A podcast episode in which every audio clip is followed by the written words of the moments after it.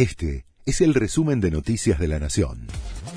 La Nación presenta los títulos del lunes 19 de febrero de 2024.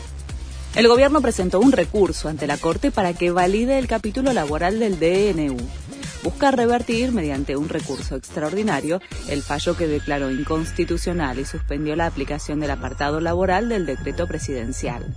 La presentación, hecha por la Procuración del Tesoro de la Nación, incluye críticas a la justicia laboral y a la CGT.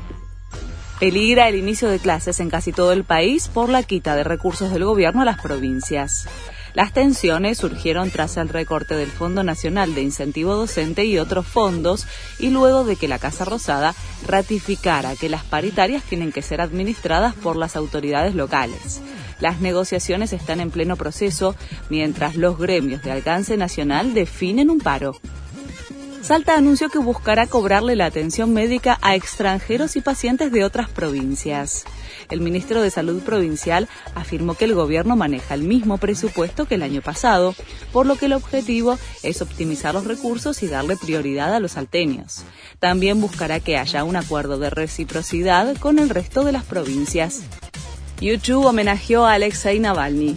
En su presentación en Las Vegas, Bono invitó al público a gritar el nombre del fallecido opositor ruso como respuesta al silencio de Vladimir Putin sobre la muerte del activista en una cárcel siberiana. El líder de la banda además recordó que el 24 de febrero se van a cumplir dos años de la invasión rusa a Ucrania mientras el conflicto continúa. Sigue la sexta fecha de la Copa de la Liga. Independiente le ganó 2 a 1 a Instituto y lidera a la zona A después del empate de River con Banfield en un gol. Boca perdió 2 a 1 ante Lanús, San Lorenzo ganó 2 a 0 a Tigre y Godoy Cruz superó 2 a 0 a Racing. Hoy se juegan cinco partidos. Este fue el resumen de Noticias de la Nación.